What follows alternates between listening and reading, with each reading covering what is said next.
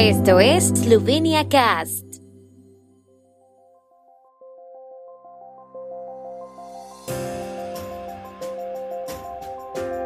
Noticias. Rectores de escuelas de la región de Podravska apoyan a los estudiantes multados en Maribor. Expertos del Instituto Josef Stefan ganan premio X-Prize aportando soluciones de respuesta a la pandemia. En el resumen de prensa de hoy, el diario Delo saluda el progreso en la construcción ferroviaria Koper Divacha, mientras que el rotativo Neonic se muestra escéptico con relación al costo de la oferta de la compañía Collector.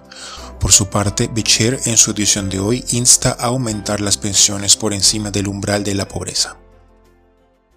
Los rectores escolares de la región de Podravie expresaron su apoyo a los estudiantes de secundaria del área de Maribor que habían recibido multas y citaciones judiciales por participar en una protesta que instaba a volver al aprendizaje en el aula a principios de febrero.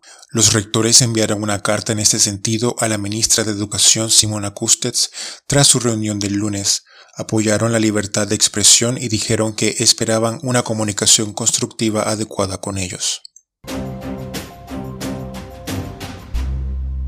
Un equipo de expertos en inteligencia artificial del Instituto Josef Stefan ganó el segundo gran premio en el desafío de respuesta a la pandemia.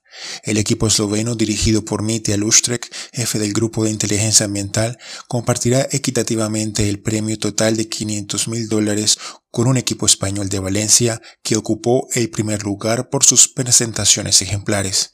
La competencia se llevó a cabo como parte del desafío X-Prize en conjunto con la firma tecnológica Cognizant.